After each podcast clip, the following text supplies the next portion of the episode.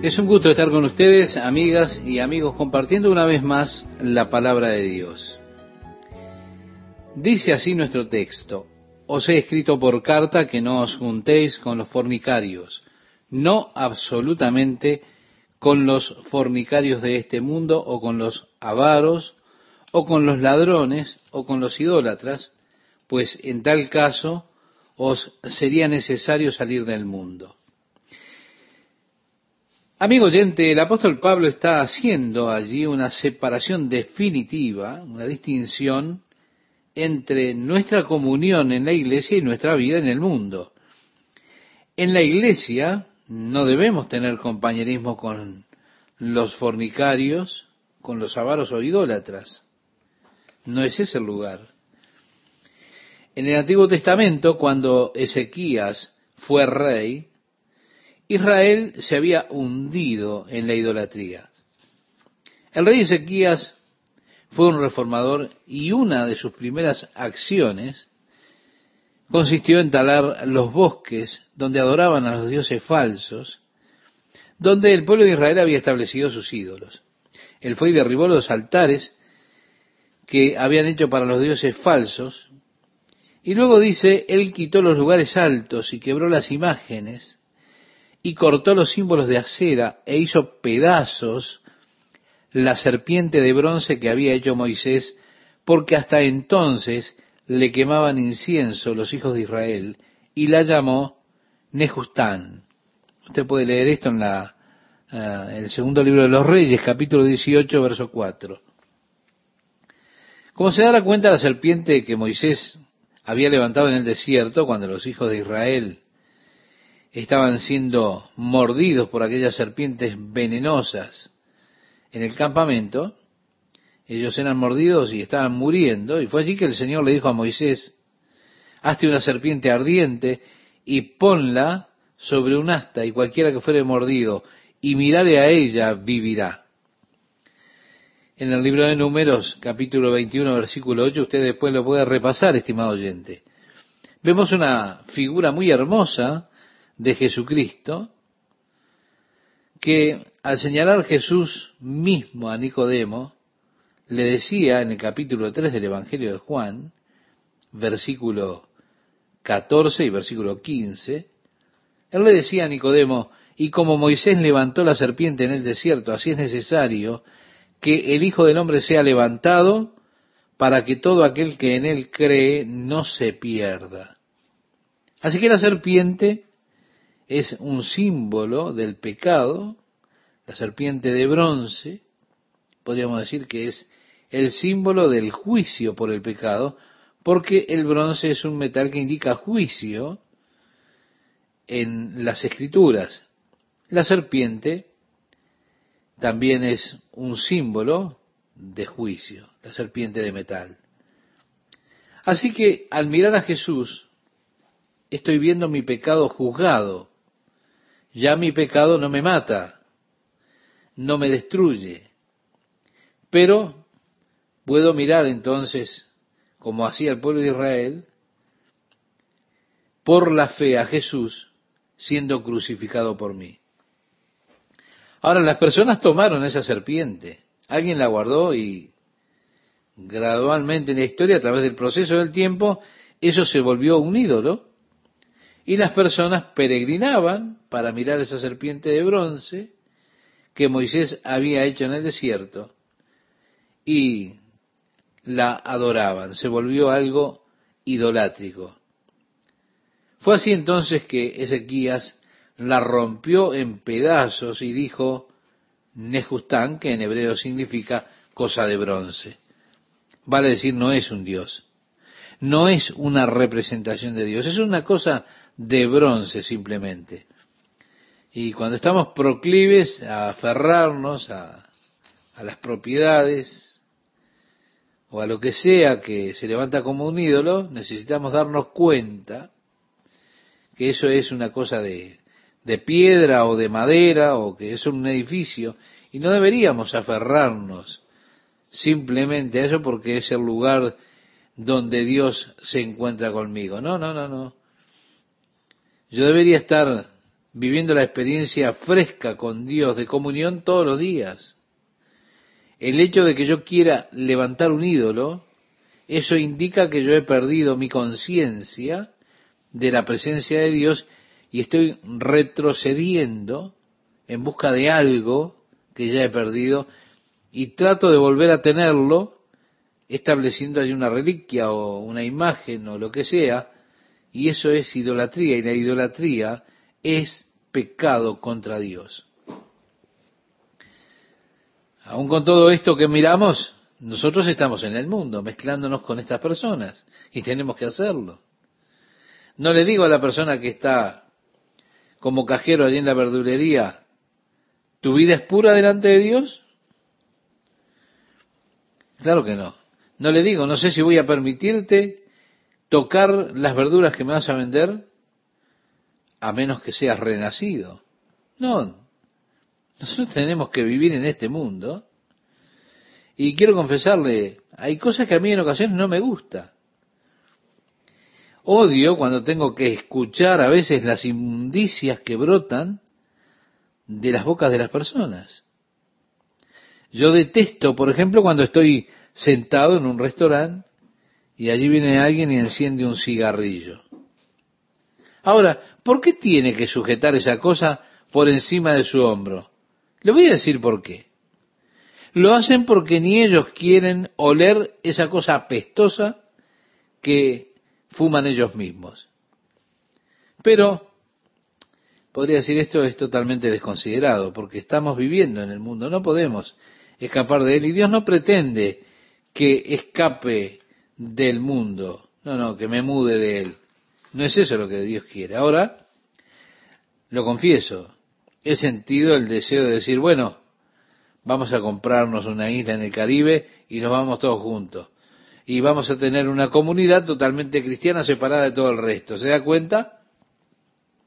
Y cómo me gustaría a mí ver a mis nietos caminando por allí, por esas calles, sin preocuparse de que aparezca ningún chiflado. Me preocupa, por supuesto, la dirección en que nuestro mundo está yendo y con frecuencia en mi mente yo desearía escapar de este mundo. Pero Dios no pretendió que nosotros nos escapásemos y así tuviésemos simplemente nuestro pequeño cielo aquí en la tierra. No, estamos viviendo en un mundo lleno de pecado, en un mundo que está corrompido por el pecado. Ahora nosotros buscamos la ciudad que tiene cimientos, cuyo arquitecto y constructor es Dios. Pero estamos simplemente peregrinando aquí en este mundo. Vamos de pasada. Uno de estos días llegaremos al reino y será ese lugar de belleza, de regocijo, que dicen las escrituras, y los niños jugarán en las calles y no tendrán temor. Pero eso no es ahora, no aún. Y no podemos escapar de eso. Debemos ser luz en este mundo lleno de oscuridad. El verso 11 del capítulo 5 dice, más bien os escribí que no os juntéis con ninguno que llamándose hermano fuere fornicario o avaro o idólatra o maldicente o borracho o ladrón, con el tal ni aún comáis. Esto se explica en un sentido diferente. Vale decir, si él está en la iglesia y es llamado hermano, pero todavía es un fornicario, o codicioso, o idólatra, quejoso, bebedor, extorsionista, no tenemos ni que acercarnos a esa persona. Esto es lo que el término comáis significa, porque si usted mira la tradición de Medio Oriente, comer con una persona es tener unidad con ella, es volverse uno con ella, porque en esa sociedad con frecuencia ellos tenían un recipiente de sopa o de otras cosas, allí lo ponían en el medio de la mesa, había un, pan común, y usted iba y tomaba una porción del pan con sus manos, luego eh, metía ese pan en el recipiente de lo que estuviera preparado allí y todos hacían lo mismo, comiendo del mismo recipiente y del mismo pan. Y eso lo hacía uno con el otro. Lo hacía al otro uno con usted. Porque el pan, que está ahora siendo asimilado y volviéndose parte de nuestro cuerpo, también estaba siendo asimilado por el cuerpo del otro y volviéndose parte de su cuerpo. Así que el mismo pan está nutriendo y asimilando a los dos. De modo que nos volvemos uno con el otro. Y el otro se vuelve uno conmigo o parte de mí. Ellos verdaderamente miraban esto como estamos uniéndonos con el otro al comer juntos. Es por eso por lo que los judíos nunca comían con alguien que no perteneciera al pueblo judío, con alguien que perteneciera al pueblo gentil, porque no querían volverse uno con los gentiles. Continúa diciendo Pablo, más bien os escribí que no os juntéis con ninguno que llamándose hermano fuere fornicario, avaro, idólatra, malediciente, borracho, ladrón, con el tal, ni aún comáis porque ¿qué razón tendría yo para juzgar a los que están fuera? ¿No juzgáis vosotros a los que están dentro? Porque a los que están fuera Dios juzgará. Quitad pues a ese perverso de entre vosotros. Nosotros deberíamos tener cierto juicio dentro de la iglesia. Decía Pablo, porque a los que están fuera Dios juzgará, quitad pues a ese perverso entre vosotros, refiriéndose a este sujeto que tenía esta relación incestuosa con la mujer de su padre, con su madrastra. Pablo trae ahora otro tema, y este fue el tema de llevar un hermano delante de las cortes paganas. Él preguntaba, ¿osa alguno de vosotros, cuando tiene algo con otro, ir a juicio delante de los injustos y no delante de los santos? ¿O no sabéis que los santos han de juzgar al mundo? Y si el mundo ha de ser juzgado por vosotros, ¿sois indignos de juzgar cosas muy pequeñas? Es que estaban aquellos en la iglesia de Corinto que iban a las cortes paganas allí en Corinto con juicios contra los hermanos de la iglesia. Y Pablo está diciendo que sus diferencias tenían que resolverlas en la iglesia, por la iglesia, porque Dios ha consignado juicio a la iglesia, la iglesia juzgará al mundo. Nosotros sabemos que Cristo será quien juzgue este mundo, pero nosotros somos uno en Cristo. Y así en Él nosotros estaremos participando cuando Cristo haga ese juicio, estaremos participando con Él.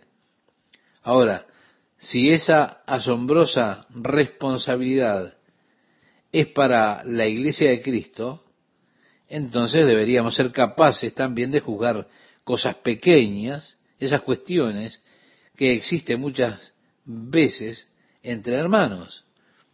Las diferencias deben resolverse, si es posible, en la iglesia.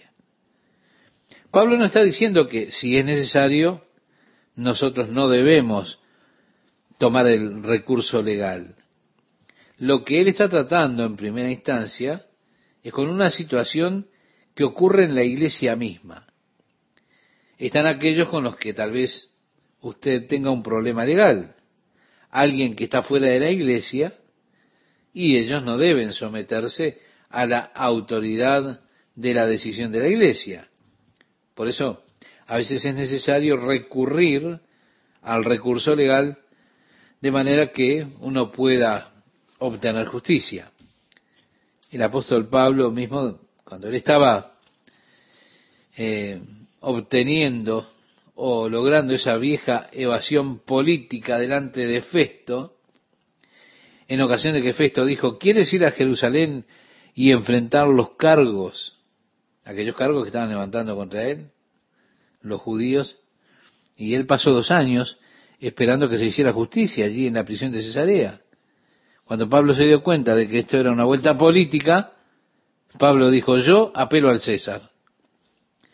Y ejerció su derecho como ciudadano romano apelando al César. Así que el mismo Pablo tomó un recurso legal para salvarse a sí mismo de las manipulaciones de los políticos. Pero así como Dios ha colocado el juicio dentro de la iglesia, nosotros debemos ser capaces de juzgar también en las cuestiones que tratan con aquellos que están dentro de la iglesia. Agregó, ¿o no sabéis que hemos de juzgar a los ángeles? Hay ángeles que no guardaron su estado primero. Fueron aquellos que se rebelaron con Satanás contra la autoridad de Dios.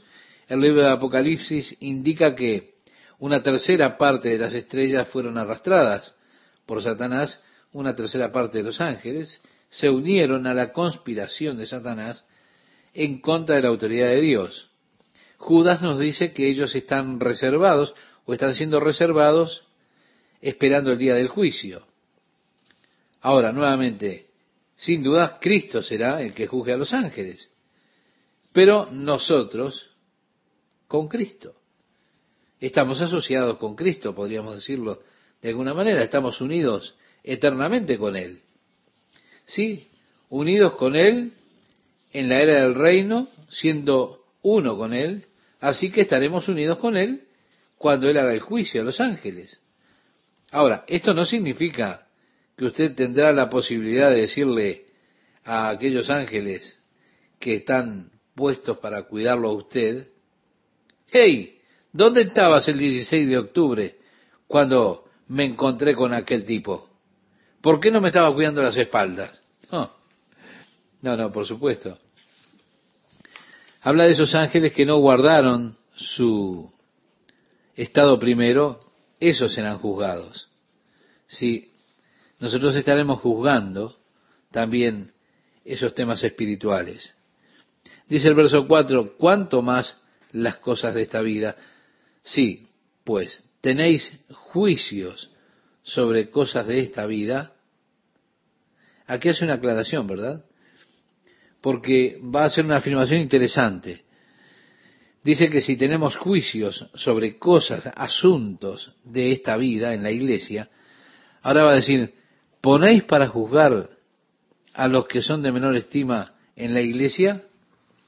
El cristiano de menor estima, estimado oyente, es más capaz de tener honestidad y tiene más capacidad de juzgar que el buen juicio que pueda tener el juez más inteligente en la Corte Suprema, pero que no tiene a Cristo en su corazón, en cuanto a hacer justo juicio.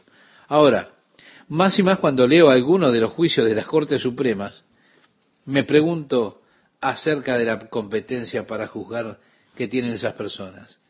Créame, estoy alarmado, conmocionado con las sentencias tan livianas que reciben o, que no reciben, sentencias algunos de esos delincuentes terribles que cometen crímenes tan atroces los de menor estima. Mire usted, las cortes de la tierra no saben nada acerca de las leyes del Espíritu. Pablo estaba hablando acerca de que el hombre natural no conoce las cosas del Espíritu, no las comprende, no las puede entender porque se han de discernir espiritualmente. Pero aquel que es espiritual comprende todas las cosas, aunque él no sea comprendido por el mundo. Así que al tratar con asuntos dentro de la iglesia, especialmente asuntos que involucran cosas espirituales, el más pequeño de los santos es más competente para juzgar que el más sabio de este mundo que no conoce a Cristo como su Salvador. Al mismo tiempo usted puede aprender más verdades divinas de un creyente sin tanta educación eh, escolástica pero que está lleno del Espíritu, usted puede aprender más verdades espirituales de ellos que de las personas con mayor coeficiente intelectual, pero que no han experimentado el nuevo nacimiento. Los estudiosos no tienen nada que ver con el entendimiento de las cosas del Espíritu, porque el hombre natural no las puede entender, no las puede conocer. De esa forma, no pueden ser guía de las verdades espirituales ni pueden ser competentes para juzgar cosas espirituales. Debe ser tratado por la iglesia. Pablo dice, para avergonzaros lo digo, pues que no hay entre vosotros sabios ni aun uno que pueda juzgar entre sus hermanos, sino que el hermano con el hermano pleitea en juicio y esto ante los incrédulos. Así que, por cierto, es ya una falta en vosotros que tengáis pleitos entre vosotros mismos. ¿Por qué no sufrís más bien el agravio? ¿Por qué no sufrís más bien el ser defraudados? Pero vosotros cometéis el agravio y defraudáis, y esto a los hermanos. Realmente trágico. Pablo dice, esto es trágico, esto tiene que terminar. Aún están aquellos en la iglesia del día de hoy que defraudan incluso a sus propios hermanos. Es una vergüenza, pero es así, es una realidad. Pablo estaba hablando de esta condición vergonzosa. Nuevamente esto de ninguna manera se estipula para ir delante de la corte en contra de un hermano, por supuesto que no. Aunque a veces, si no hay otra salida, es nuestro último recurso. No es una prohibición, ni tampoco es para mi conocimiento o comprensión una prohibición de ir a la corte con un hermano si es que el hermano no desea arreglar las cosas en la iglesia como corresponde. Vea usted, si el hermano no está dispuesto a someterse al arbitraje dentro de la iglesia, entonces usted tendrá que ver cómo recurre a otros recursos para lograr que se haga justicia. Pero Pablo dice que eso es una vergüenza. Sería mejor si usted sufre ser defraudado, avergonzado, permítalo. Si un hombre le pide el abrigo, decía Jesús, dele también la capa. Eso es lo que decía el Señor. Si un hombre te pide el abrigo, dale también tu capa. Es un placer estar con ustedes, amigas y amigos, compartiendo una vez más la palabra de Dios para hoy. El versículo 9 dice, ¿no sabéis que los injustos no heredarán el reino de Dios? Bien, como usted puede ver, estamos entrando ahora en cuestiones serias. Hablamos de aquellos que heredarán el reino de Dios. Y Pablo dice, ¿no sabéis que los injustos no heredarán el reino de Dios? No erréis, ni los fornicarios. Aquí la palabra que se traduce del griego tiene que ver con la prostitución de los hombres. También agrega ni los idólatras, ni los adúlteros, ni los afeminados, ni los que se echan con varones, ni los ladrones, ni los avaros, ni los borrachos, ni los maldicientes, ni los estafadores heredarán el reino de Dios. Y esto erais algunos, mas ya habéis sido lavados, ya habéis sido santificados, ya habéis sido justificados en el nombre del Señor Jesús y por el Espíritu de nuestro Dios. Aunque eso pueda ser parte de su vida pasada, ahí es donde debe quedar eso, en la vida pasada. Si cualquier hombre en Cristo es una nueva creación y las cosas viejas pasaron, entonces, si usted es un hombre en Cristo, también esas cosas tienen que haber pasado para usted. Pero, ¿qué digo si las cosas viejas no han pasado? obviamente usted no es una nueva criatura. No se engañe tomando la gracia de Dios como un camuflaje para la lascivia, para el pecado, pensando, y porque la gracia de Dios cubre mi vida, puedo vivir como se me antoja, según la carne. Hay mucho clamor en el día de hoy dentro de las iglesias para ampliar hacer más espacioso el camino a la vida eterna, abriendo la puerta a toda clase de estilos de vida, a la tolerancia, estilos de vida impíos dentro de la familia de Dios. Pero, estimado oyente, déjeme recordarle que Jesús dijo, porfiad a entrar por la puerta estrecha, porque ancha es la puerta y espacioso el camino que lleva a la perdición, y muchos son los que entran por ella. Porque estrecha es la puerta y angosto el camino que lleva a la vida, y pocos son los que la hallan. Guardaos de los falsos profetas, que vienen a vosotros con vestidos de ovejas, pero por dentro son lobos rapaces. Lo decía Jesús en el Sermón del Monte, en el Evangelio de Mateo capítulo 7 versículos 13 al 15. Los falsos profetas que dicen, oigan, no importa, Dios ama a todos, no importa cómo viva usted. Mi amigo, cuídese de los falsos profetas.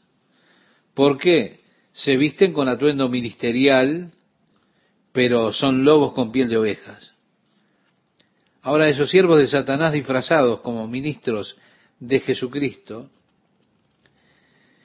están trabajando por ahí para destruir el cuerpo de Cristo que es la iglesia. Y esto erais algunos, decía Pablo, mas ya habéis sido lavados, lavados primeramente, luego santificados y luego justificados, o la obra gloriosa de Dios en nuestro corazón por medio de Jesucristo, por el poder del Espíritu Santo. Sí, he sido cambiado y la vida que vivo es una nueva vida. Las cosas viejas pasaron y todas son hechas nuevas. El versículo 12 nos dice, todas las cosas me son lícitas, mas no todas convienen. Aparece como una declaración muy, muy amplia la filosofía de los epicúreos y se acercaba mucho a esto. Ellos decían, todas las cosas son lícitas y me traen placer. Así que usted venía y le contaba a ellos las cosas horribles que había hecho, y ellos simplemente le decían, bueno, ¿lo disfrutaste? Ah, sí, lo disfruté. Bien, eso está bien en tanto que te haya traído placer. Pero Pablo dijo, Todas las cosas me son lícitas, mas yo no me dejaré dominar de ninguna. Por eso, como hijo de Dios, soy una persona orientada a alcanzar metas. Mi meta es ser hallado en Él, no teniendo mi propia justicia, que es por la ley, sino la que es por la fe de Cristo, la justicia que es de Dios por la fe. Mi meta que un día habré de estar delante de Jesucristo. Sí, usted habrá de estar delante de Él, porque todos hemos de comparecer delante del trono de Cristo para recibir las cosas que hicimos mientras estábamos en este cuerpo, recibir las recompensas por nuestra fidelidad en nuestra mayordomía, en nuestras vidas, lo que sea que hicimos para el Señor, ¿Por qué? Tenemos esta vida y pronto pasará. Y solamente lo que haga para Jesucristo ha de perdurar. Yo habré de estar delante de Él para recibir por las cosas que he hecho en mi cuerpo. Mis obras han de ser probadas por el fuego para ver de qué clase son. Mi meta es que cuando esté delante de Jesús ese día del tribunal, él me mirará y dirá, bien hecho, buen y fiel siervo. En lo poco has sido fiel, en lo mucho te pondré. Entra en el gozo de tu Señor. Y yo espero que me diga, te haré gobernador en Hawái. Estaría bien, ¿verdad? Ten tu reino sobre cinco o diez ciudades o lo que sea. No me preocupa lo que haya hecho en la vida, lo que he logrado, lo que he ganado por mí mismo, nada de eso importará cuando esté delante de Jesús. En ese punto, al recibir sus palabras de aprobación y encomio, eso será todo lo que importe. Para eso es para lo que vivo. Ahora, hay cosas que puedo hacer que estarían bien, que no me harán daño, soy salvo por causa de de mi confianza en Jesucristo. Pero cuidado, hay cosas con las que puedo quedar atrapado muy fácilmente en ellas, que impedirán mi progreso hacia esa meta, que robarán mi tiempo, mis energías para hacer la obra del Señor o las cosas para el Señor.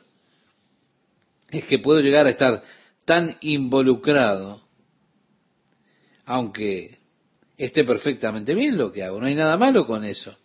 Pero con todo, así me sacan de mi objetivo primario, que es servir al Señor. es un impedimento hacia mi fin deseado. Por lo tanto, aunque sea lícito, eso que a mí me parece que está bien, yo no lo hago porque no me conviene, no me conviene en mi camino hacia la meta.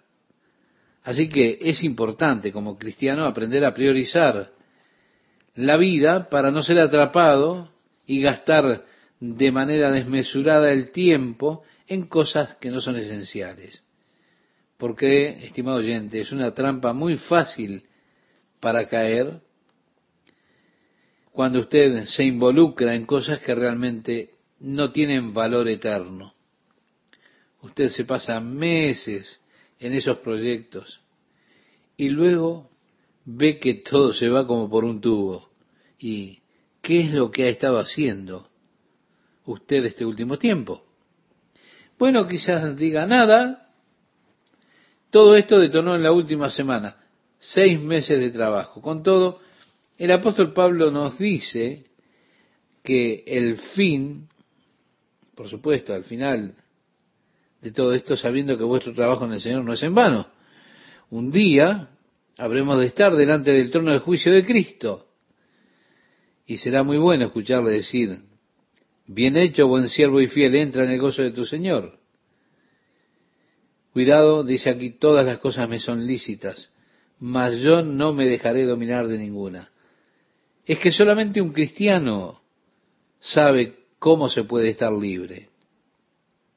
El hombre que vive en el pecado, el hombre que no es cristiano, no tiene libertad en absoluto. El apóstol Pablo le escribía a Timoteo, su hijo en la fe, y le decía, por si quizá Dios les dé que se zafen del lazo del diablo en el que están cautivos a voluntad de Él. El apóstol Pablo escribió también que el Dios de este mundo ha cegado sus ojos para que no puedan ver la verdad.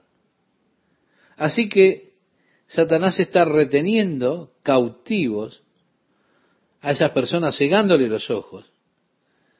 Y evidentemente uno no puede decir que él sea verdaderamente libre. No me diga que ese sujeto que aspira a cocaína todos los fines de semana es libre. No me diga que el alcohólico es libre. No, no, no, no. Usted no puede decir que es libre. Está en esclavitud. Solamente los hijos de Dios saben de qué se trata estar libres. Mire, no es la libertad para hacer cosas por supuesto, a mí me resulta interesante esto. Cosas que a mí me importan, me gustan, no. Se trata de la libertad que yo puedo tener para no hacerlas. Es esa la clase de libertad que yo disfruto. Ahora, estando libre, es posible ejercitar esa libertad de tal modo que me lleve a la esclavitud. Estoy libre de beber si lo deseo, pero el ejercicio de esa libertad, si yo bebo al punto que mi mente quede influenciada por el alcohol que he ingerido en mi sistema, entonces ya no soy libre. Estoy bajo el poder, bajo la influencia del alcohol que está entumeciendo una parte de las células de mi cerebro. Estoy libre para aspirar cocaína, pero lo que estoy haciendo es poniendo un pequeño aislante entre las cavidades de las neuronas llamadas sinapsis, y por lo tanto ya no pensaré racionalmente y me volveré un adicto cuando sienta la necesidad de tener eso y ya no seré libre. He sido traído bajo el poder de eso. Así que se trata de la necesidad de ejercer la libertad de tal forma que caiga en esclavitud, porque entonces ya no seré más libre. Por eso, aunque todas las cosas me son lícitas, no me dejaré poner bajo del poder de ninguna de esas cosas. ¿Por qué? Por causa del amor a la libertad que he recibido por medio del poder de Jesucristo. Esa gloriosa libertad para no hacer las cosas que son destructivas. Luego dice Pablo, las viandas para el vientre y el vientre para las viandas. Sí, esto tiene que ver con el cuerpo mismo. Así que si como carne, bueno, no me importa. Esto no es el asunto que está siendo tratado. La carne que consumo, por supuesto, ha de ser destruida. Pero tanto al uno como al otro, dice aquí el apóstol Pablo en el capítulo 6, verso 13, al uno como a las otras destruirá Dios, pero el cuerpo no es para la fornicación. Es que Dios no le dio ese hermoso instrumento que es el cuerpo, Dios no colocó ese fuerte impulso al sexo que hay en el hombre, ni el placer del deleite para que usemos el cuerpo para la fornicación. El cuerpo no es para la fornicación, decía Pablo, sino para el Señor, y el Señor para el cuerpo. Y Dios que levantó al Señor también a nosotros nos levantará con su poder. Bien, quiero decirle, estimado oyente, que voy a tener un nuevo cuerpo. Sí, así como Dios levantó a Jesucristo, de la misma forma ha de levantarme a mí. Mi cuerpo no es para vivir según los deseos de la carne, las cosas de la carne, según la fornicación. No es para satisfacer los deseos de mi cuerpo, sino que vivo en este cuerpo para hacer la voluntad de Dios. Se vuelve hermoso y delicado un instrumento precioso en las manos de Dios para hacer su voluntad y para hacer su obra. Dice, ¿no sabéis que vuestros cuerpos son miembros de Cristo? Quitaré pues los miembros de Cristo y los haré miembros de una ramera o una prostituta? De ningún modo. ¿O no sabéis que el que se une con una ramera es un cuerpo con ella? Porque dice, los dos serán una sola carne. Es que por medio del acto sexual dos se vuelven uno. Ahora, su cuerpo es un miembro de Cristo o un instrumento de Jesucristo. Si usted usa su cuerpo para fornicar, unirse a una prostituta, usted está uniendo lo que es el cuerpo que le pertenece a Cristo en esa relación. Luego dice el verso 17, pero el que se une al Señor, un espíritu es con Él. Sí, estamos unidos a Jesucristo. Somos un espíritu con Él. Y por lo tanto, no debemos tomar nuestros cuerpos y usarlos en una manera animalista. No, no. Bien dice ahora, huir de la fornicación. Cuando Pablo le escribía a Timoteo le decía, huye de los deseos juveniles que batallan contra el alma, huye de ellos, Timoteo. O que Dios nos ayude a huir de la tentación. Cualquier otro pecado que cometa el hombre está fuera del cuerpo, mas el que fornica contra su propio cuerpo peca. Muchos del resto de, los pecados que cometemos son hechos sin el cuerpo o fuera del cuerpo. Ahora, la fornicación es un pecado hecho en contra de su propio cuerpo. Porque dice a continuación, o ignoráis que vuestro cuerpo es templo del Espíritu Santo, el cual está en vosotros, el cual tenéis de Dios y que no sois vuestros. Si Pablo les estaba diciendo, ¿no se dan cuenta de esto? Sus cuerpos son templos. Y reitero nuevamente, la palabra que se utiliza en el griego para definir aquí templo es la palabra naos, que hace referencia al lugar santísimo, la morada de Dios, el lugar de la actividad divina. No es la palabra hierón, que hace referencia a todo el recinto del templo, no, no. Es naos, el santuario interno. Sí, mi amigo, mi amiga, si usted es cristiano, su cuerpo es el naos, es el santuario interno del Espíritu Santo. Es lo que usted tiene de Dios. Usted no es suyo propio. Lo dice Pablo a continuación, porque habéis sido comprados por precio. De eso es de lo que trata la redención. Mire, yo era esclavo del pecado, era esclavo de mi carne. hacía las cosas que hacía porque estaba sujeto a los deseos de mi carne. Pero un día Jesucristo me liberó y quedé libre de tal forma que ya no tengo que hacer esas cosas nunca más. Mi cuerpo del cual yo abusaba, ahora lo ofrezco a Cristo como instrumento suyo, a través del cual Él pueda trabajar, el templo en el cual Él pueda habitar y por lo tanto se volvió un lugar santo, un santuario.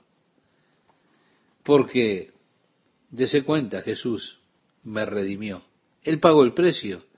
Él me compró de mi esclavitud, que estaba en el pecado, para que ahora pueda ser su siervo. Pero como siervo suyo, yo tengo que obedecerle, porque me ha comprado con un precio que tuvo que pagar.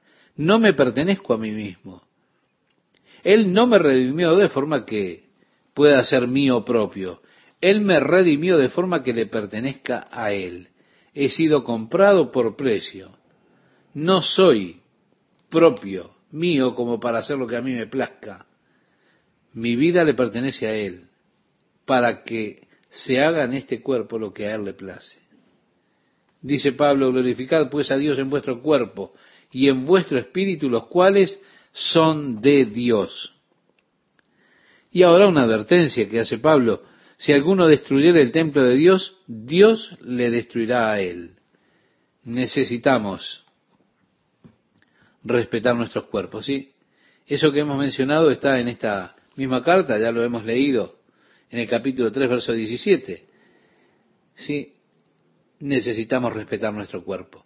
Es un instrumento maravilloso creado por Dios un instrumento hermoso, mi cuerpo dado por Dios me lo ha dado a mí para que yo pueda ser la expresión o el medio de la expresión del Espíritu de Dios, para que se pueda volver el medio de expresión de Dios, que Dios pueda mostrarse, expresarse Él mismo a través de mi cuerpo, ese es el ideal divino. Dios revelándose a sí mismo por medio suyo. ¡Qué maravilla! Ese es el ideal divino. Revelarse a través de su cuerpo como su instrumento, revelando Dios su amor, su obra, su plan. Así que necesitamos mantener nuestros cuerpos como instrumentos de Dios y respetarlo como tal. Y así es que no hacemos aquello que destruye o dañe el templo de Dios. Claro, puede ser lícito lo que usted vaya a hacer, Usted puede ser capaz de probar que lo que va a hacer está bien, pero no es esa la cuestión. ¿Eso que voy a hacer conviene? ¿O le pone debajo del poder de aquello que usted va a hacer? ¿Eso que va a hacer lo edifica o lo destruye? Piénselo. Todo me es lícito, pero no todo conviene. ¿Qué tal amigos oyentes? ¿Cómo están? Bien, la iglesia corintia era un verdadero desastre. Tenían muchos problemas. Problemas con la carnalidad. Habían divisiones en la iglesia. Se estaban llevando a juicio unos a otros ante las cortes terrenales. Y Pablo había recibido el reporte, así que él les escribió acerca de estas cosas. Pero básicamente el propósito de él era escribirles para contestar una carta que ellos le habían enviado con ciertas preguntas. Así Pablo comenzando en el capítulo 7 les responde su carta y las preguntas que ellos le habían hecho en esa carta. Es importante que nosotros comprendamos realmente el trasfondo de esta situación de Corinto. Corinto era una ciudad extremadamente pagana en la Acrópolis sobre Corinto había un gran templo a Afrodita y las sacerdotisas del templo bajaban a Corinto cada tarde. Eran prostitutas y la adoración de la diosa era sustentada por las ganancias de esas prostitutas. En esta ciudad Dios tenía mucha gente pero cuando Pablo estuvo en Corinto, el Señor le alentó y dijo, yo tengo mucha gente en esta ciudad Y así Pablo estableció la iglesia en ese lugar. Ahora, como dije, la iglesia era un desastre.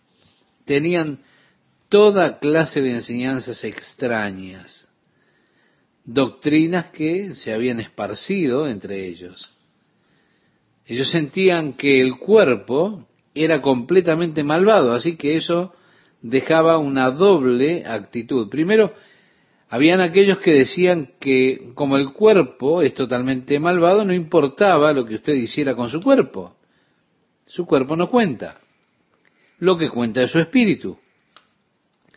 Así que usted puede hacer con su cuerpo lo que a usted le plazca. No importa. Usted puede utilizar su cuerpo para la fornicación o para lo que usted desee. El cuerpo, de todas formas, es totalmente malvado, así que no importa lo que usted haga con él. Otros vienen de la misma base que el cuerpo es totalmente malvado, y, pero dicen que usted entonces no debería hacer ninguna de esas cosas naturales en el cuerpo. Inclusive, si usted está casado, usted debería restringirse de las relaciones con su esposa porque todo el cuerpo es malvado y todos los deseos o lo que fuere son malvados. Así que había también esta segunda tendencia hacia el ascetismo. Por eso Pablo está tratando aquí, comenzando en el capítulo 7, con este concepto de sea o no como cristiano que debo estar casado, o si estoy casado yo debo tener relaciones con mi esposa o no. Y así él comienza este capítulo diciendo, en cuanto a las cosas de que me escribisteis, bueno le sería al hombre no tocar mujer, pero a causa de las fornicaciones, cada uno tenga su propia mujer y cada una tenga su propio marido. Es decir, si usted no puede tocar a una mujer, pero aún así no es su condición natural. Por eso cada hombre debe tener su esposa, cada esposa debe tener... Resulta interesante que nunca se dice nada en la escritura acerca de que Pablo estuviera casado. Personalmente yo creo que es obvio que él lo estaba. Primero porque él era un rabino y de acuerdo a la ley judía, cada hombre debía estar casado y tener hijos porque Dios dijo fructifíquense y multiplíquense. Y ellos sentían que ese era un mandato divino que todo hombre tenía que cumplir. Así que siendo un rabino, como el mismo Pablo dijo, de acuerdo a la ley, soy irreprensible, él sin duda estaba casado. También se indica que él era miembro del Sanedrín. Y un requerimiento del Sanedrín para integrarlo ese Sanedrín, que era una especie de juzgado, un requerimiento era estar casado, porque ellos creían que si un hombre estaba casado, era más misericordioso. Yo pienso que él al menos tenía gran comprensión. Ahora surge la pregunta, ¿qué pasó con la esposa de Pablo? Y hay dos posiciones que se plantean. Una es que ella murió. La otra que probablemente sea la correcta, indica que cuando Pablo llegó al cristianismo, ella lo abandonó. Esa es la tradición general que se lleva a través de los años en la iglesia. Ahora, el capítulo 7 aquí se escribe con un pensamiento, el cual él trae en el versículo 29, y es que el tiempo es corto. Y como el tiempo es corto, él da instrucciones acerca del matrimonio.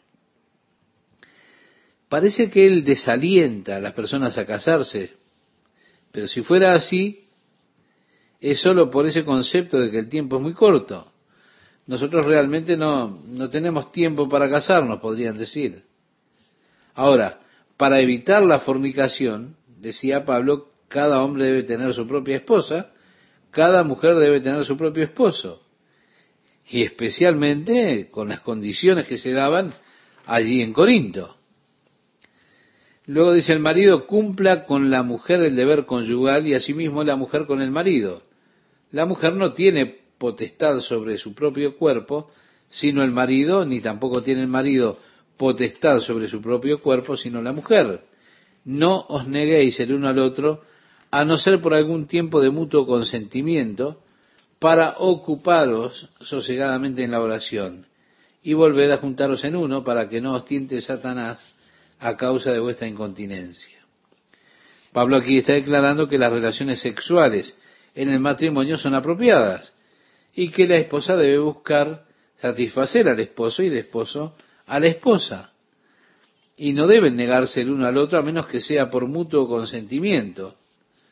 Entonces eso será un periodo específico de tiempo en el tiempo en el cual usted se dedicará al ayuno y a la oración. ¿Por qué? Porque las tentaciones son muchas. La presión es mucha sobre cada uno, especialmente en este tiempo. Continúa diciendo, más esto digo por vía de concesión, no por mandamiento. Quisiera más bien que todos los hombres fuesen como yo, pero cada uno tiene su propio don de Dios, uno a la verdad de un modo y otro de otro. Digo pues a los solteros y a las viudas, que bueno les fuera quedarse como yo.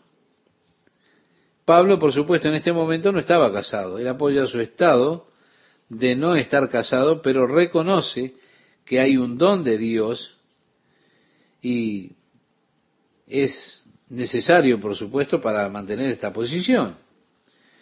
Jesús habló de aquellos que eran eunucos de nacimiento. Algunos fueron llamados por Dios para eso, pero otros se volvieron así por causa del reino de Dios. Pablo, teniendo ese don y reconociendo que era algo que Dios le había dado, porque lo normal en el hombre, el instinto físico natural promueve el matrimonio. No es natural no tener un instinto sexual. Es el cuarto instinto más fuerte que tenemos. Está el aire, la necesidad del aire, la sed, el hambre, y por supuesto allí cuarto se ubica cerca de la cima esta condición. Si una persona no tiene un fuerte instinto sexual, significa que tal vez Dios se lo ha quitado para que esa persona sea un instrumento especial para que Dios haga determinada obra, siendo libre, bueno, como dice Pablo, de las preocupaciones que vienen a una persona cuando está casada. El matrimonio presenta una situación completamente diferente. Antes de casarse, uno podía viajar libremente, por ejemplo, yo podía viajar libremente por los Estados Unidos. Lo único que necesitaba era un paquete con naranjas y ya salía. Solo me detenía en alguna gasolinera para poner combustible. No me detenía en los restaurantes. Pero luego de casarme se volvió diferente la cosa.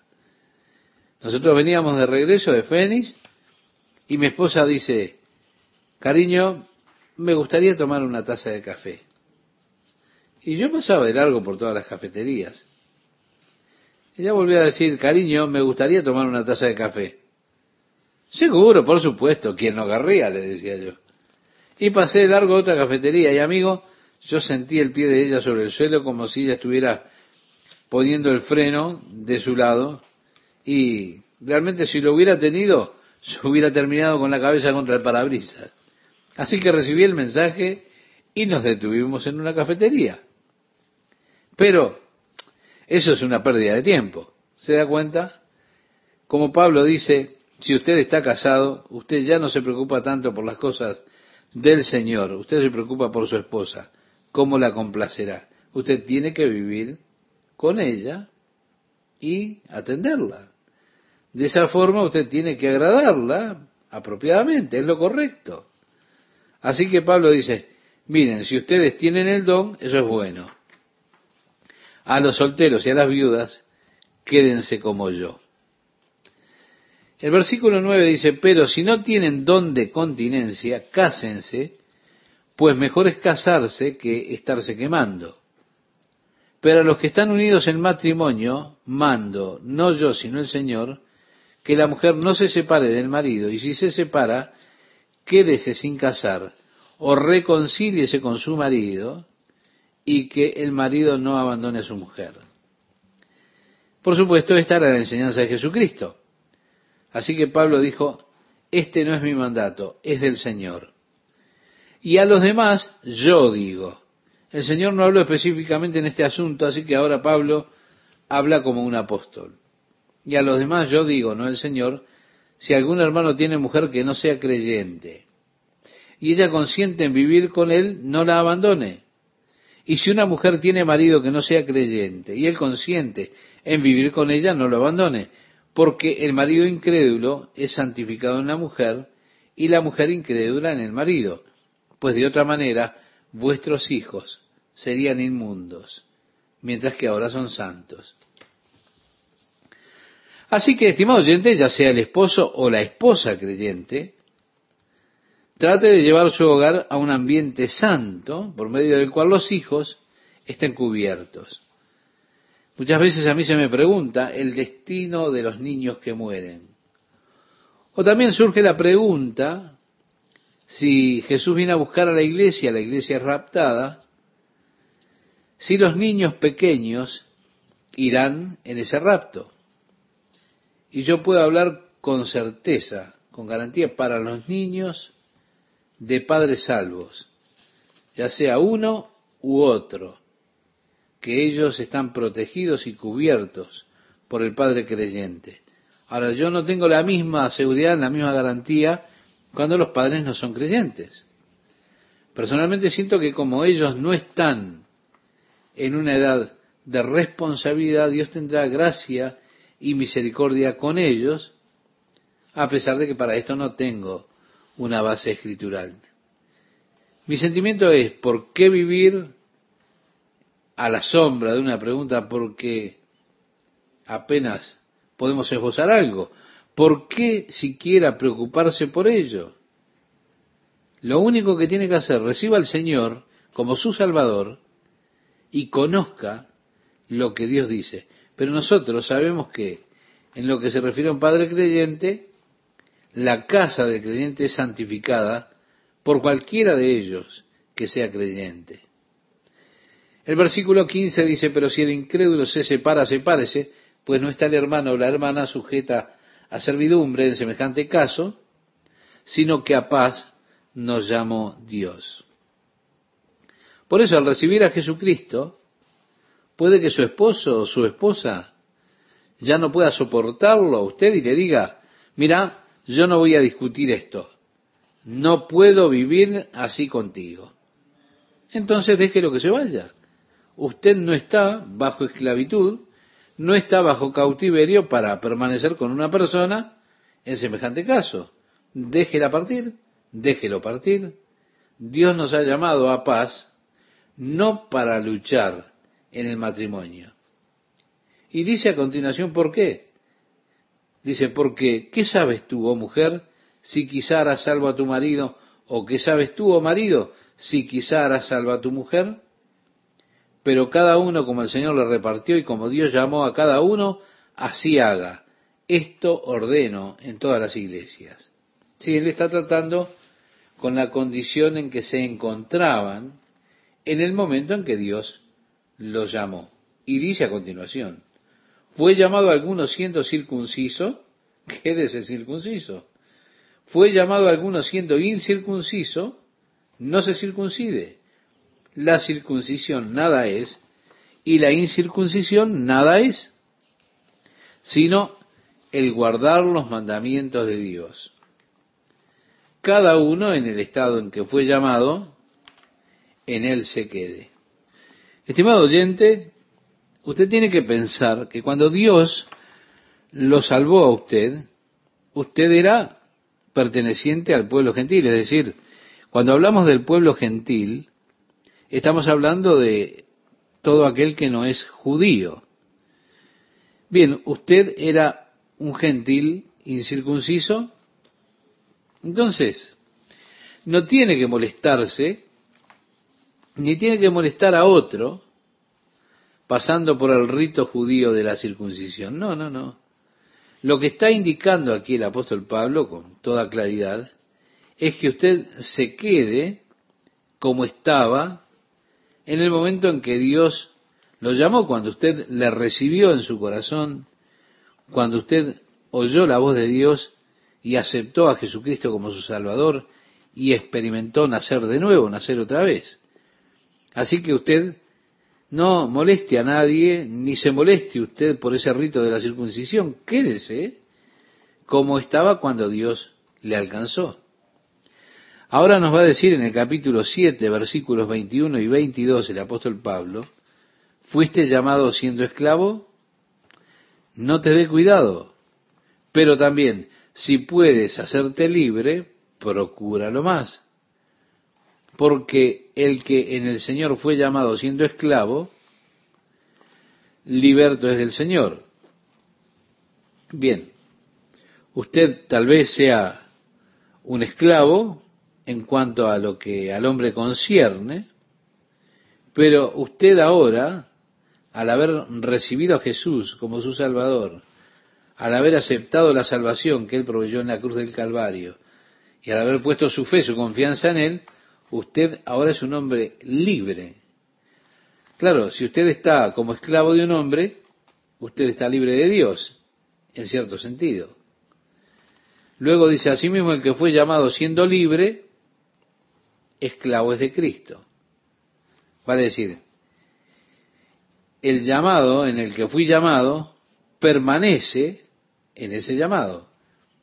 Si yo fui llamado sin ser esclavo, bueno, ahora cuando Cristo me llama, soy esclavo de Cristo.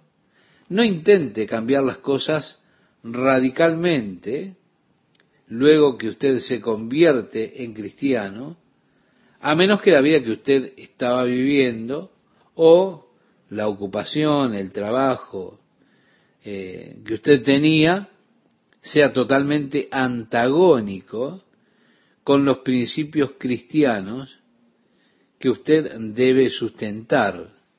Entonces todo eso debe quitarlo para que no le impida en su camino, en su andar como hijo de Dios, porque usted es un testimonio, es un ejemplo en este mundo, así que debe quitar todo eso que le impide dar un buen testimonio como cristiano en este mundo.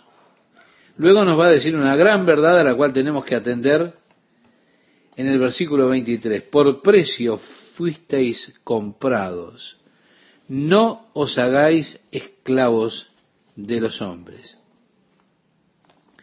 Inclusive si usted es un siervo de, de algún hombre, de alguna persona, dése cuenta que ante todo usted es un esclavo, es un siervo de Jesucristo. Así que básicamente es donde todos estamos todos aquellos que hemos conocido a Jesús como nuestro Salvador, que hemos sido librados de la esclavitud del pecado, somos ahora siervos de Jesucristo.